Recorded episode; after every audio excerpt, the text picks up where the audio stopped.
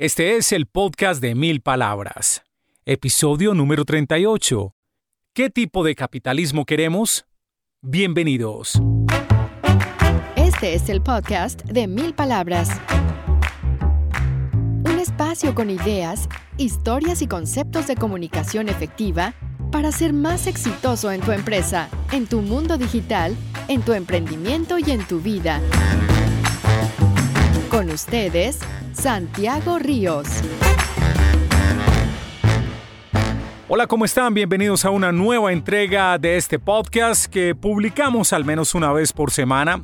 A veces hasta dos veces por semana estamos compartiendo ideas sobre comunicación efectiva, sobre negocios, sobre marketing digital.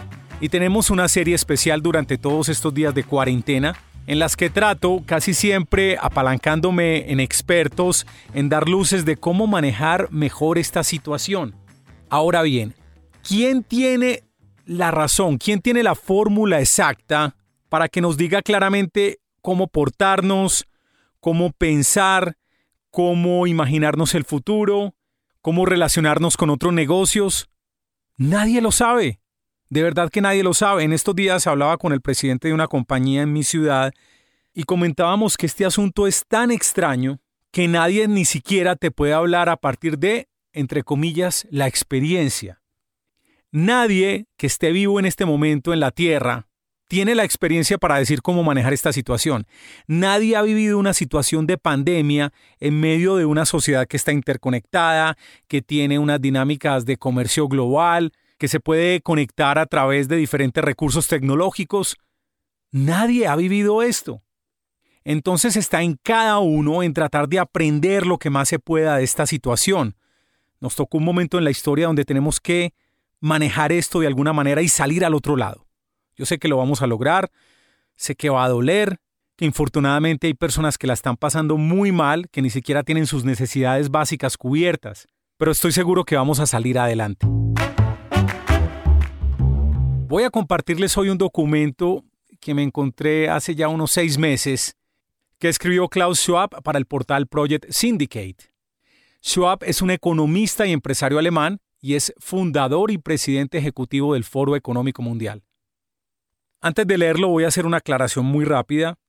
No soy de los que se ponga aquí a hablar de política ni a defender una posición o la otra, pero quiero aclarar primero que me considero un libre pensador que respeto las opiniones de los demás, que respeto las expresiones individuales de cada persona, pero soy un convencido también de la creación de empresa, de fomentar el crecimiento económico y personal de las comunidades, de las sociedades, de las personas, a partir de crear cosas, especialmente crear negocios. No me gusta particularmente cuando la gente está esperando que el Estado le resuelva los problemas cuando dejan toda su responsabilidad en que el papá Estado le pague todo, porque la gente se mal acostumbra, infortunadamente. En algún podcast yo les decía que no estoy de acuerdo con ese concepto, por ejemplo, de educación gratuita 100%. No, porque si algo no nos cuesta, si sea un poquito, un poquito, no estoy diciendo una matrícula costosa, sino un porcentaje, si alguien no tiene como la intención de pagarse así sea un semestre de universidad por un precio bajo, si no tiene esa obligación de pagar, entonces la toma fácil, no asume responsabilidades. Y la responsabilidad principal que tiene es la de aprender, la de transformarse, la de salir adelante. Entonces ese concepto de que todo tiene que ser subsidiado por el Estado no me gusta. Pero, y aquí meto un gran pero, hay circunstancias excepcionales donde se exige que el Estado dé una mano, como las que estamos viviendo en este momento. No voy ni mucho menos a defender o atacar el presidente de Colombia.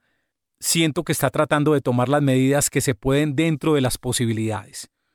Infortunadamente la logística para llegar y para cubrir las necesidades básicas de muchas personas, esa logística es complicada.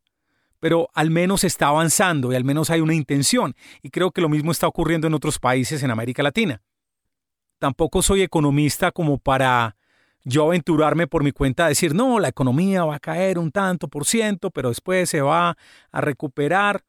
No, yo creo que sí vamos a tener inconvenientes y la economía global va a sufrir, pero después vamos a tener un rebote y las cosas van a volver a estar bien. Yo lo creo. No sé en cuánto tiempo, pero creo que sí va a mejorar la cosa en algún momento. Y como no soy economista, tampoco puedo calcular ni aventurarme a decir si las medidas que se están tomando en este momento de ayudar a las personas, de renegociar acuerdos entre empresas, de cambiar condiciones de pago de deuda a bancos, no sé con números, porque les repito, no soy economista, cómo calcular ese impacto final en la economía. Pero sí me genera una inquietud interesante y es, hey, el Estado sí puede ayudar. El Estado sí tiene manera de crear medidas excepcionales, de pedir préstamos excepcionales, de renegociar, mejor dicho, de tratar de crear una sociedad más equitativa. Si ahora se está logrando llevar unas ayudas a la gente, podríamos pensar en un futuro cuando la crisis haya pasado, que se podrá seguir ayudando a la gente, y quizás no desde la caridad o la misericordia, sino de la posibilidad de crear un ecosistema más igualitario, más competitivo en el buen sentido de la palabra, que le entregue a las personas y a las empresas herramientas para crecer. No que les dé la plata por caridad, sino que les presente herramientas, escenarios donde todos podamos ser prósperos. Y eso puede estar en mejor educación, en motivar los negocios locales o nacionales, en más oportunidades de empleo, es decir, un gobierno sí puede meter la mano, sí puede ayudar, como lo está demostrando ahora. Hasta aquí mi pequeña reflexión. Yo creo que es una buena introducción para presentar esta nota que voy a leer textualmente.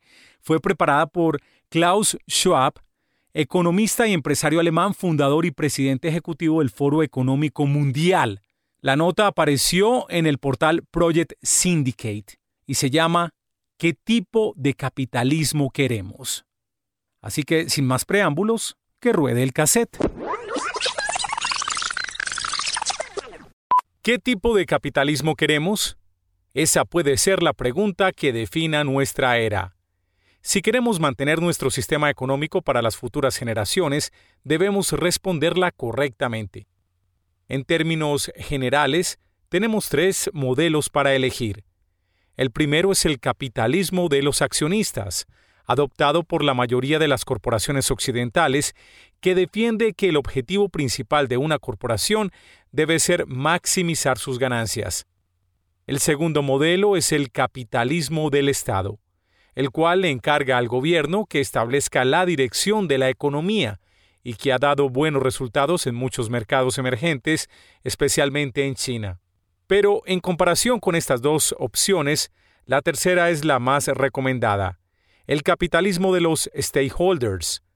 Es un modelo que propuse por primera vez hace medio siglo y que posiciona a las corporaciones privadas como fideicomisarios de la sociedad. Es claramente la mejor respuesta a los desafíos sociales y ambientales que vivimos hoy. El capitalismo accionario, que es actualmente el modelo dominante, ganó terreno primero en los Estados Unidos en la década de 1970 y expandió su influencia a nivel mundial en las décadas siguientes. Su ascenso tuvo su mérito. Durante su auge, cientos de millones de personas en todo el mundo prosperaron debido a que las empresas con fines de lucro desbloquearon nuevos mercados y crearon nuevos empleos. Pero esa no es toda la historia.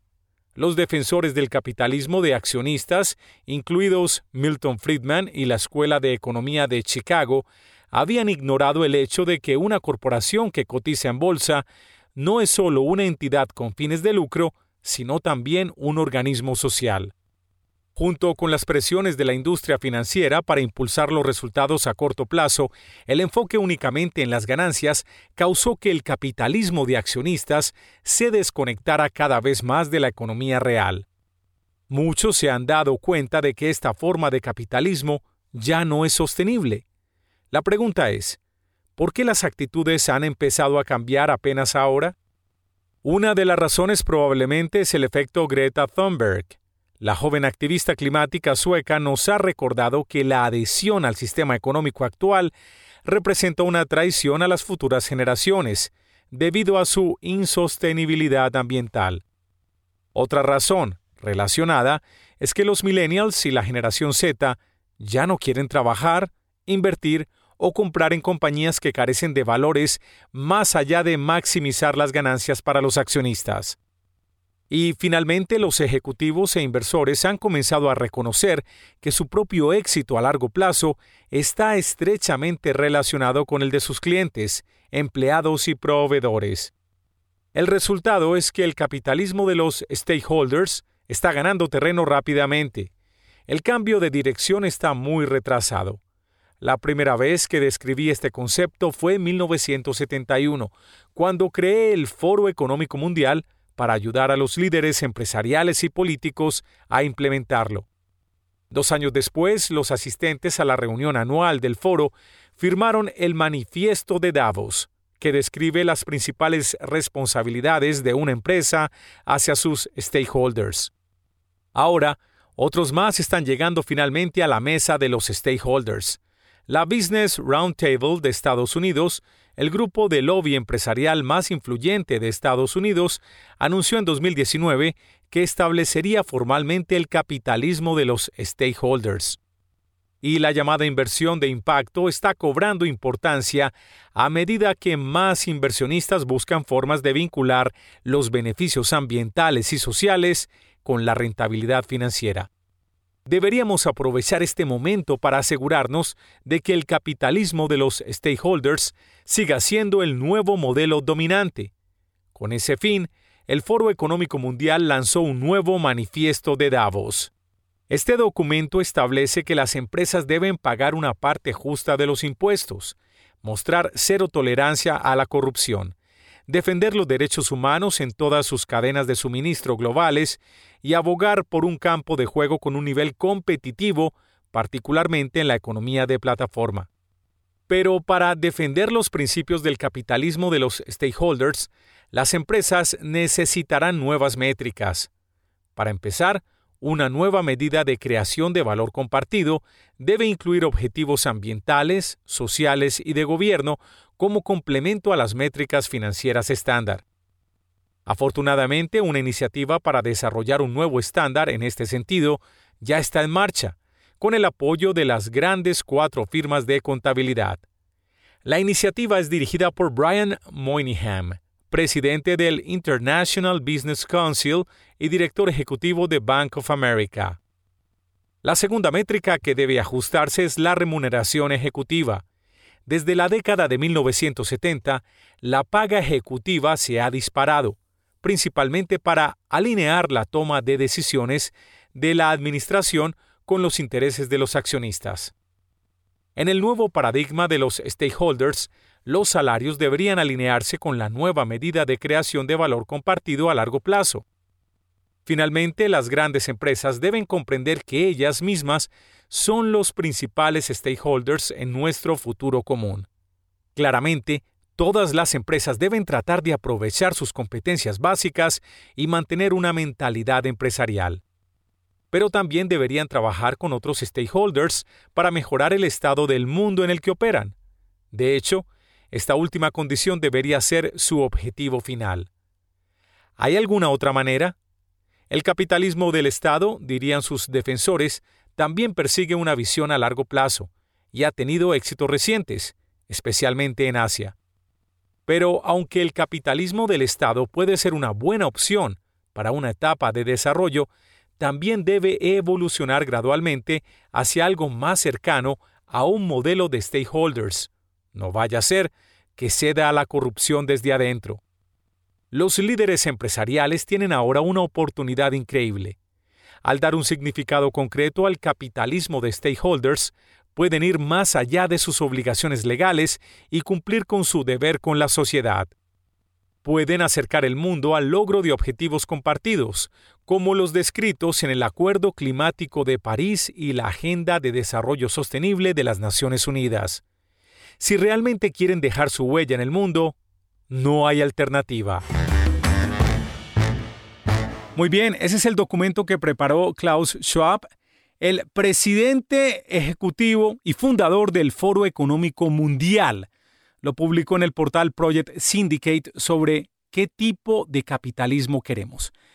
Espero que les haya gustado y que nos dé luces sobre lo que puede pasar cuando termine toda esta locura que estamos viviendo. En próximas ediciones también tendré personas que se aventuran a pensar cómo será el mundo después de superada la pandemia. Estén pendientes. Suscríbanse por favor al podcast de Mil Palabras si no lo han hecho. Lo pueden hacer en Apple Podcasts, en Google Podcast, en Stitcher y en Spotify. En redes sociales y notas de apoyo, Juliana Moreno. En el montaje y producción, Marilyn Vélez. Yo soy Santiago Ríos. Los espero muy pronto en otra edición de El Podcast de Mil Palabras. Hasta pronto. Hasta este momento, el podcast de Mil Palabras. Espacio con ideas, historias y conceptos de comunicación efectiva para ser más exitoso en tu empresa, en tu mundo digital, en tu emprendimiento y en tu vida.